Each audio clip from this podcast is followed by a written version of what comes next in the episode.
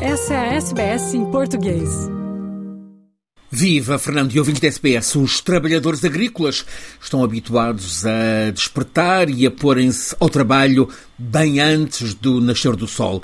Ora, nesta quinta-feira, 1 de fevereiro, meio do inverno, mas com tempo muito primaveril em Portugal, dezenas de milhares de pequenos agricultores de todo o Portugal continental já estavam em cima dos tratores e ao volante de jipes, também caminhonetas, para participarem num inédito protesto em Portugal. Avançaram para as autoestradas e bloquearam praticamente todas as principais fronteiras entre Portugal e Espanha. Portanto, encravaram a ligação entre Portugal e o resto da Europa. O que os agricultores portugueses decidiram foi juntar-se à revolta dos agricultores de outros países, também eles em protesto, sobretudo em França, também nos Países Baixos e na Alemanha.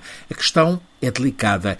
Os agricultores não querem pagar o custo da transição para uma agricultura mais sustentável e mais conforme às exigências da resposta à crise climática. Não querem limitações no uso de pesticidas, adubos e nitratos, não querem redução dos caudais de água para rega na agricultura, não querem a obrigação de deixar a terra em períodos de pousio querem que o combustível agrícola fique mais barato, livre de impostos, também não querem que a Europa importe produtos agroalimentares a preço mais baixo do que o praticado na União Europeia. E aqui há uma crítica às importações da Ucrânia, cereais da Ucrânia que entram na Europa em custos mais baixos e também estão a prevenir a entrada de produtos agroalimentares a custo mais barato do Mercosul. Há uma ressalva: os agricultores aceitam o que estão a contestar desde que recebam dinheiro em troca.